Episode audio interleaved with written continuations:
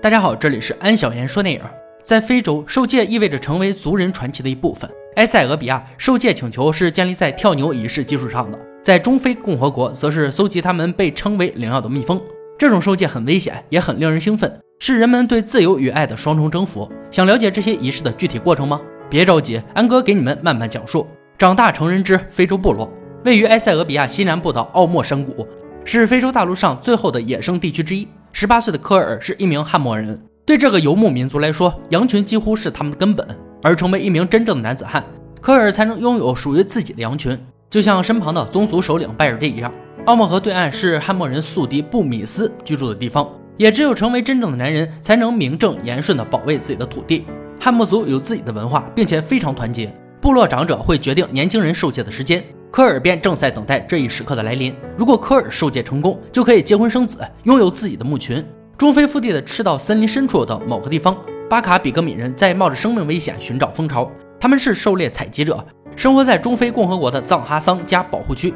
远处，攀爬者伊萨帕在检查树根上有一大群被白蚁啃过的残渣，里面有几只死蜜蜂，说明蜂巢就在附近。这棵树高达三十米，是十层楼的高度。伊萨帕只接住一根不算太粗的藤条，便开始向上攀爬，再没有其他保护方式。终于爬到高处，却发现成千上万只苍蝇。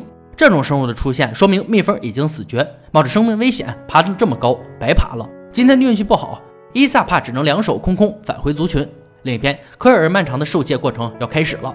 离开村子之前，他参加了加礼仪式，这是标志着加入汉莫族的第一项仪式。族长拜尔蒂用水为六个月大的婴儿洗礼祝福。随后，男人们轮流将咖啡调和物涂在婴儿身上，他们相信这种液体会终身保佑这个婴儿。仪式结束，人们念咒欢迎这个婴儿。从这一刻开始，他就是部落的一员了。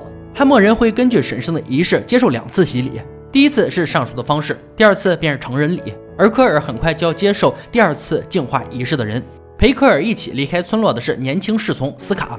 受戒请求的第一步被称为乌库里，是一段抵达汉默领地中心地带历程。途中会有个女人歌唱着勇士首领的丰功业绩，科尔无比期望未来的某一天，在这条路上会遇到他部落的一个女人，也会颂唱着他的英雄事迹。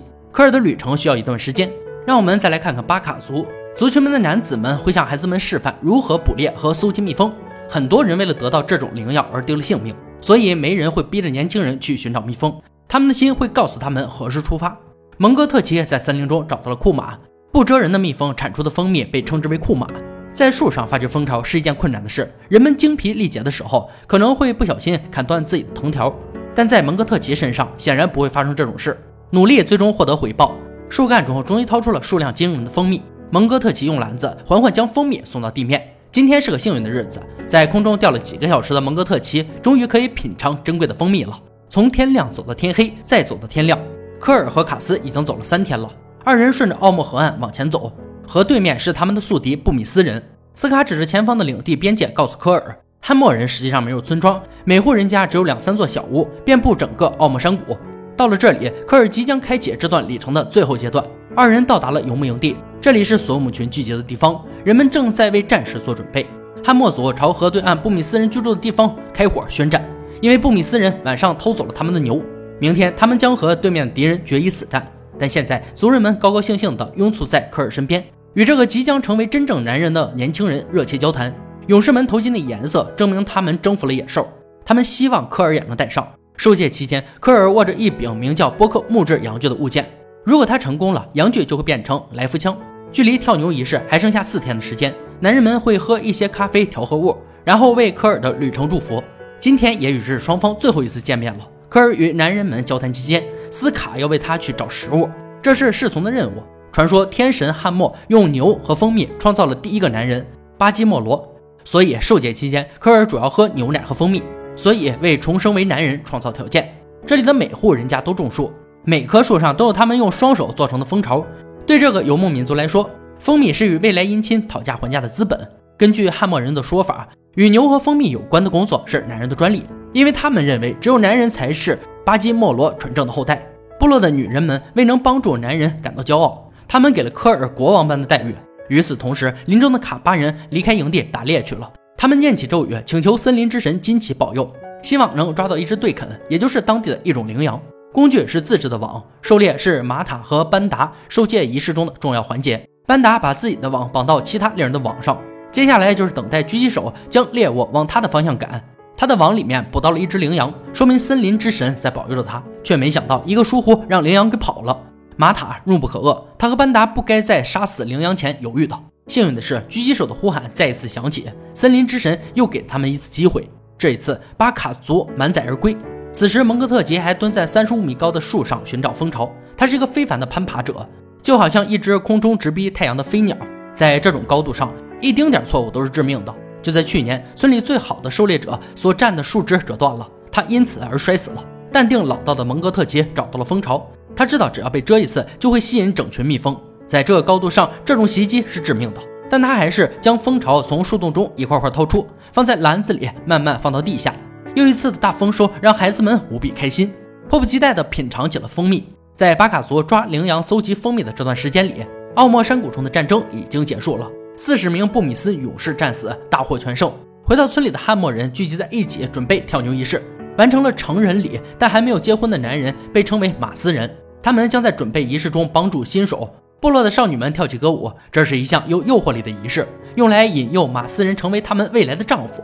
按照传统。马斯人会用鞭子抽打这些女人，女人们以此证明自己的忠贞。这项仪式也是一种受戒。少女背后皮开肉绽，疤痕越大，求爱成功几率也越大。马斯人在科尔四周围成圆圈，科尔作为受戒者蜷缩在新牛皮上，伯科和一条马斯人的鞭子就放在他伸展开的双腿之间。马斯拿着伯科穿过八个铁质手环，完成跳牛仪式后，人们会把它递给科尔，让他带着铁环看管自己的牧群。受戒终于来到最后一步。在长者指定的地方，马斯人聚集了三十条牲口。科尔赤身裸体站在其中等待。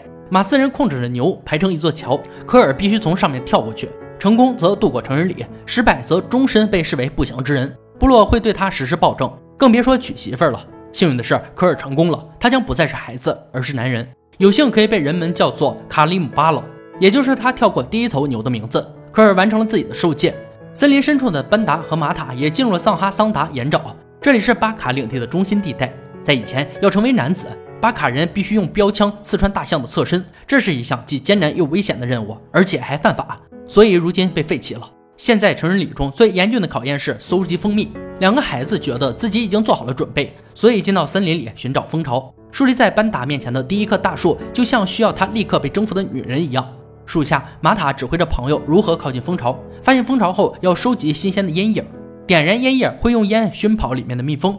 树下的玛塔也爬了上来。两个孩子模仿长辈的动作，用手中的斧子劈开树干，戳穿蜂巢。二人终于从洞里取出了蜂巢。两个年轻的巴卡人吞下了他们微薄的收获，证明自己度过了成人礼。下一次想要获得女人的选择权，他们必须将大量的蜂蜜带回村里。另一边，同样受戒完成的科尔戴上了鸵鸟羽毛冠，扛起了自己的来福枪。他已经成为了马斯。那个小孩已经逝去，新的男子汉诞生了。电影呢到这里就结束了。非洲部落中的受戒是他们的成人礼，具有一定的危险性，以证明他们可以成为男人，可以扛起作为男人的责任。但在我们社会中，这种仪式几乎是看不到的。这些部落没有触及到庞大的社会体系中，还是坚持他们的传统生存，却也接受了一些现代化的东西，比如来福枪。或许他们也知道，可以接受新鲜事物才是一个部落传承下去的根本。好了，今天解说到这里吧。想看更多好看电影，可以关注安小言说电影。我们下期再见。